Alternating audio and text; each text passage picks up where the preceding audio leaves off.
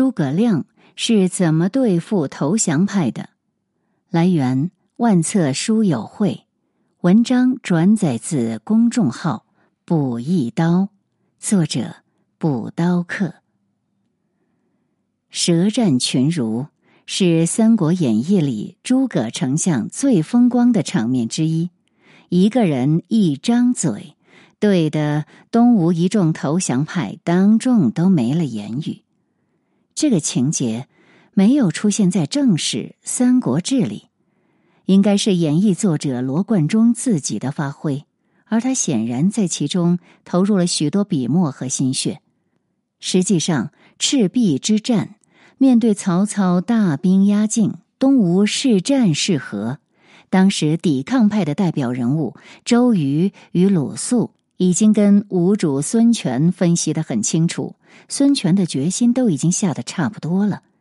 那为什么罗贯中还要专门安排诸葛亮跟东吴群臣辩一次呢？罗贯中有他的深意，他要着力表现诸葛亮比周瑜、鲁肃高出那么一个境界的地方。周瑜周公瑾不用说了，他又帅又能打。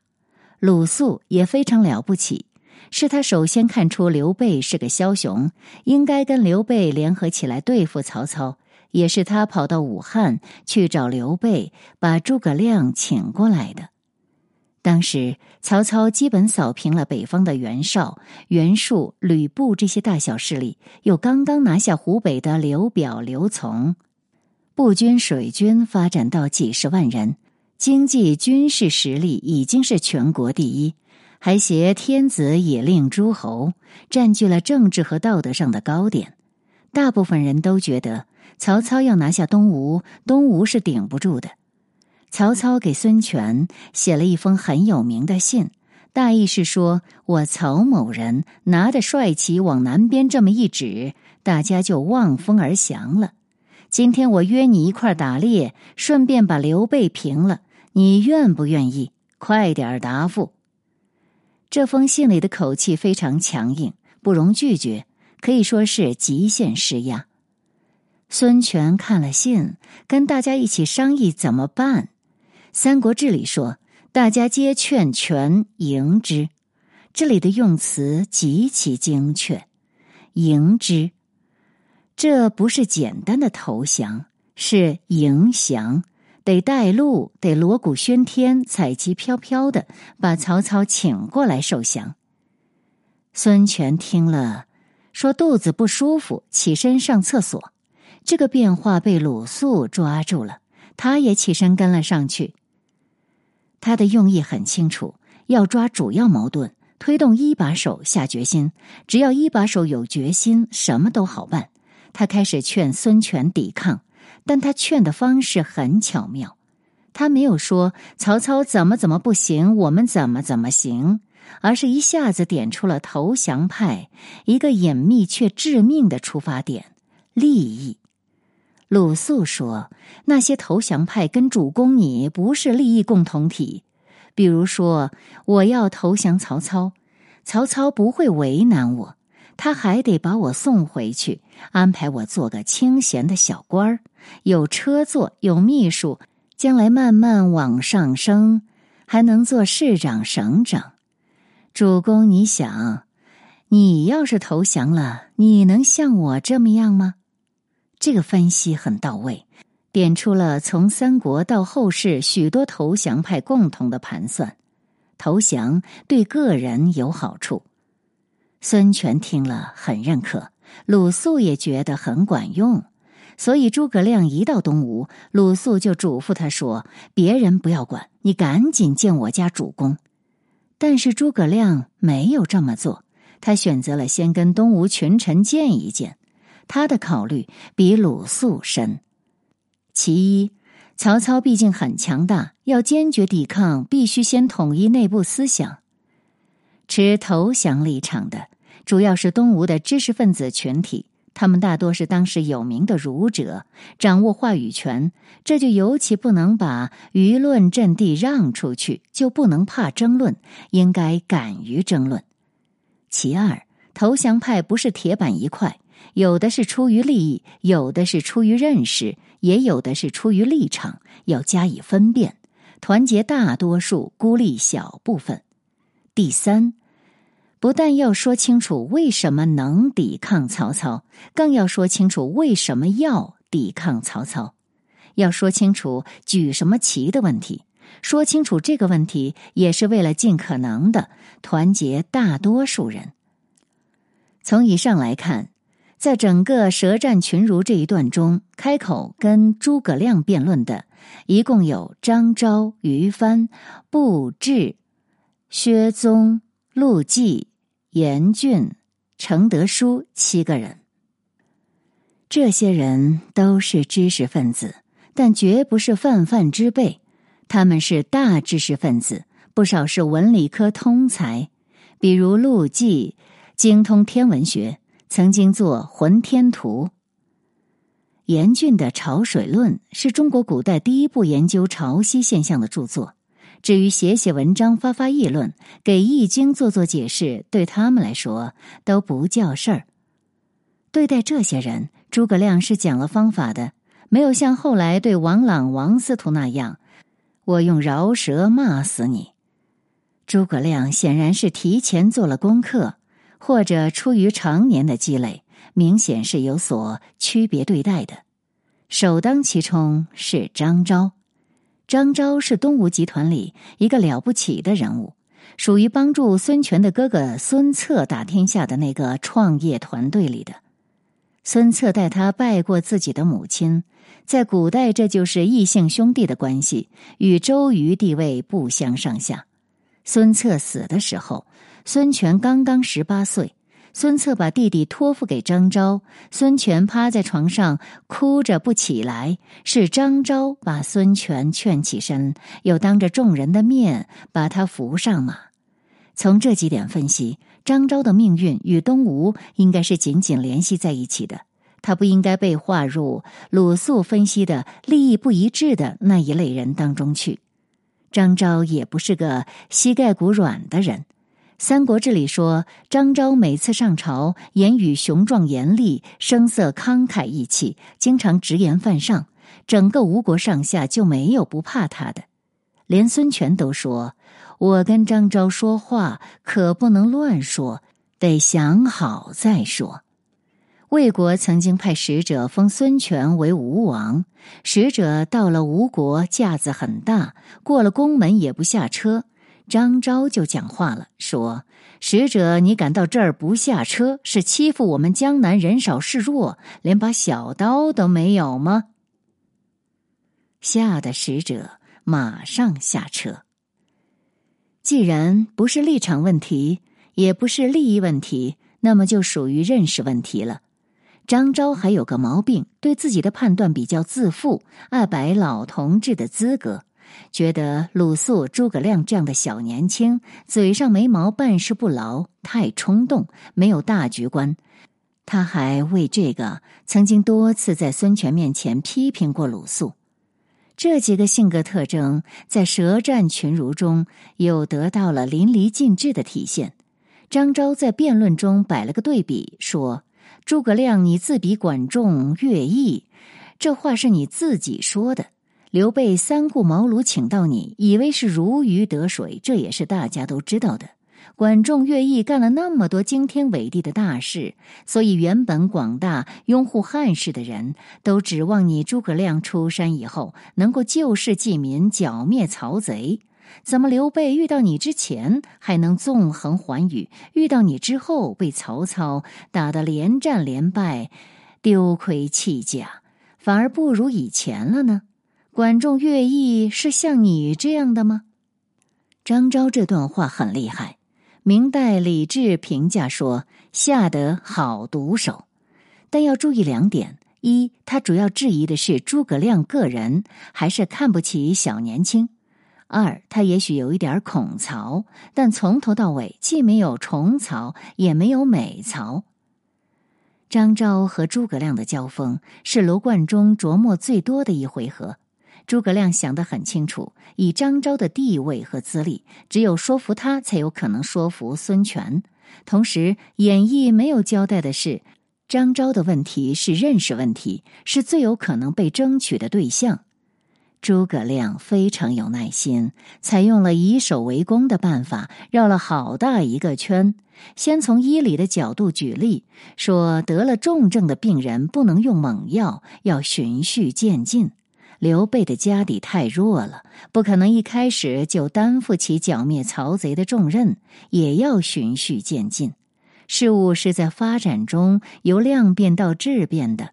四年楚汉战争，刘邦从来没有赢过项羽，而垓下一战成功，攻守的形势是一点点逆转的，是要积小胜为大胜的。所以刘备的失利是暂时的，胜利最终会到来。诸葛亮又说：“在座的各位老同志、老秀才，在大事面前要能拿起扫帚就干，不能犯本本主义、经验主义的错误，不能夸夸其谈、议而不决。所以，改国家大计、社稷安危是有主谋，非彼夸辩之徒，虚欲欺人。”坐议立谈，无人可及；临机应变，百无一能，成为天下笑耳。诸葛亮的这段话，李治评价说：“说尽今日秀才病痛。”接着来挑战诸葛亮的是于帆，于帆也是孙策时代的老人了，性格忠诚直率，很坚持原则，曾经气得孙权酒后要拔剑砍了他。因为太直率，他一辈子没有做到大官，但他在抗曹这件事情上表现的不好，自己恐曹，还把别人拉到跟自己一个档次，认为刘备嘴上说不恐曹，却被曹操百万雄兵打得丢盔弃甲，是假抵抗，是自欺欺人。对于帆的这种逻辑，诸葛亮是怎么反击的呢？他在这里区分了投降派和暂时退让派的区别。像刘备这样有抵抗决心，但客观条件不具备，只能暂时退守等待时机的，是暂时退让派，假恐曹；而像东吴这样具备客观条件却不主张抵抗的，是投降派，真恐曹。诸葛亮从主观动机上将投降派和暂时退让派做了区分。同时，他是很强调主观能动性的。先确立一个积极的态度，办法总会有的。但如果跟曹操都还没有接触，就先判断要输，那再好的客观条件也不能转化为胜势。罗贯中给诸葛亮安排的下一个对手是布置，这个人物抓得好。前面说的张昭，家里是北方南迁的世家大族。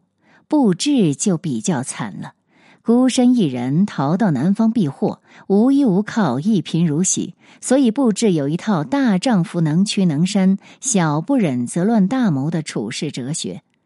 布置这个人有多能忍呢？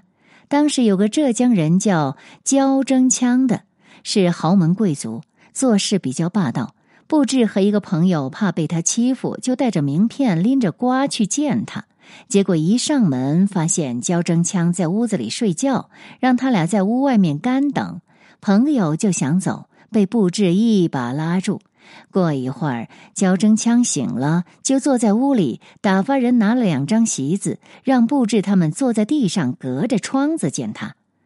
到了饭点儿的时候，焦征羌自己排满山珍海味，大吃大喝，却用小盘子盛饭跟素菜，让布置他们吃。朋友气得实在吃不下去，布置却吃得狼吞虎咽。吃完出门，朋友就火大了，指着布置说：“你你怎么这么怂呢？你不觉得可耻吗？”布置说：“我们自己贫穷下贱，人家用贫穷下贱的礼节来招待我们，不是很合适吗？有什么可耻的呢？”所以，布置这个人属于现实主义者。不是膝盖骨软，是能忍，但是格局偏小，被贫寒限制了想象力，缺乏那种敢教日月换新天的心气和胆气，并且他把个人的处世哲学带到了国家大事当中，这是不应该的。于是诸葛亮就教育和警示他：“你说我学苏秦、张仪，用三寸不烂之舌来说服你。你知道苏秦、张仪是很有胆识的吗？绝不是那种畏强凌弱、拒刀避剑的人。你要是当投降派，你肯定不如苏秦、张仪。”《三国演义》为什么是名著？就因为他对各种典型人格的提炼到位。张昭、于帆、布置这些人是孔曹，问题的核心是自卑，在自卑心理的驱动下，夸大敌人的优势，看不到自己的优势。而真正让人作呕的是美曹。他们把对曹操的实力崇拜上升到道德和价值观的高度，却把敌人的臭脚捧在怀里摩挲，捧得高高的。他们是投降派里的极端派，是舔曹党。这些人不是认识问题，也不单纯是利益问题，而是立场问题。薛宗、陆绩就是舔曹党的典型。当时曹操占有天下三分之二，这是实力优势。而舔曹党把这种优势上升到价值、天意、血统的高度，主动为曹操的侵略行为寻找道德合理性，把战争的责任推给受害者，自己跪下了，还贬低不跟他一块跪的人，不识抬举。按照他们的说法，曹操天下归心，是刘备不识抬举，硬要以卵击石。曹操是相国之后，刘备就是个卖草席的。刘备怎么胆敢挑战曹操呢？舔曹党的嘴脸激怒了诸葛亮。前几个人，诸葛亮都是以守为攻。到了薛陆这两人，诸葛亮的情绪明显高昂了起来，直接对这二人展开了攻击。在这里，诸葛亮厘清了一个问题。价值观的高地在谁手里？当时最高的价值观是忠孝。那么，当时全中国最忠孝的人，难道是最有实力的曹操吗？曹操挟天子以令诸侯，他就占有忠孝的高地了吗？反对他的人就是不忠不孝了吗？诸葛亮的认识是不对。不能说你曹操最有实力，你就掌握了判定忠孝的标准。你说谁忠孝，谁就忠孝；你说谁不忠不孝，谁就不忠不孝了。忠孝的标准是世上的人共同认可，判断谁忠孝谁不忠不孝的标准，掌握在大多数人手里，在人心里，不在你曹操这里。所以，曹操虽然是高官的后人，自己也是高官，但专权肆横、欺凌君父，就不能占有道德高地。刘备虽然卖过草席，但有忠孝的行为，就应该站在道德的高地上。最后，诸葛亮借着最后一个来挑战他的程德书的对话，说出了他对知识分子这个群体的认识。这是整个舌战群儒的中心，也阐明了诸葛亮自己心目中的理想人格。一个真正的知识分子应该做到两点：坚守崇高的信念，同时脚踏实地。诸葛亮。把知识分子分成了君子之儒和小人之儒。君子之儒，忠君爱国，守正务邪，务使择吉当时，名留后世；而小人之儒，唯务雕虫，专攻汉末，青春作赋，好守穷经。笔下虽有千言，胸中实无一策。做君子之儒，不要做小人之儒。这是诸葛亮对自己提出的要求，他用自己的一生实践了这个信念。这也是他对所有知识分子提出的要求。穿越千年，直到今天，依然振聋发聩。诸葛亮一生都很进取，总是在想尽各种办法与不利的形势斗争。他是明知不可为而为之。回头再看，舌战群儒。诸葛亮跟被他驳倒的那些人，谁是真正的聪明人呢？如果三分终归一统，孙刘当初的抗争真的有意义吗？其实千百年来，能真正为人民所记住的绝大多数不是聪明人。聪明人早已化为黄土，而不聪明人的精神汇入我们的民族精神这条大河。在舌战群儒里，诸葛亮之所以能说的其他人满脸羞愧、哑口无言，除了高超的技巧，根本上是诸葛亮举起了忠孝这杆大旗。在什么是核心价值这个问题上，当时在场的所有人认识是一致的。这是当时与今天不同的地方。今天有一些人，你说仁义礼智信，他说普世价值；你说社会主义，他说普世价值。因为精神上已经是他国人，所以听你说什么都是反的。他不会满脸羞愧，反而越说越得劲儿。对这种人，只能用诸葛孔明一句话总结。我从未见过有如此厚颜无耻之人。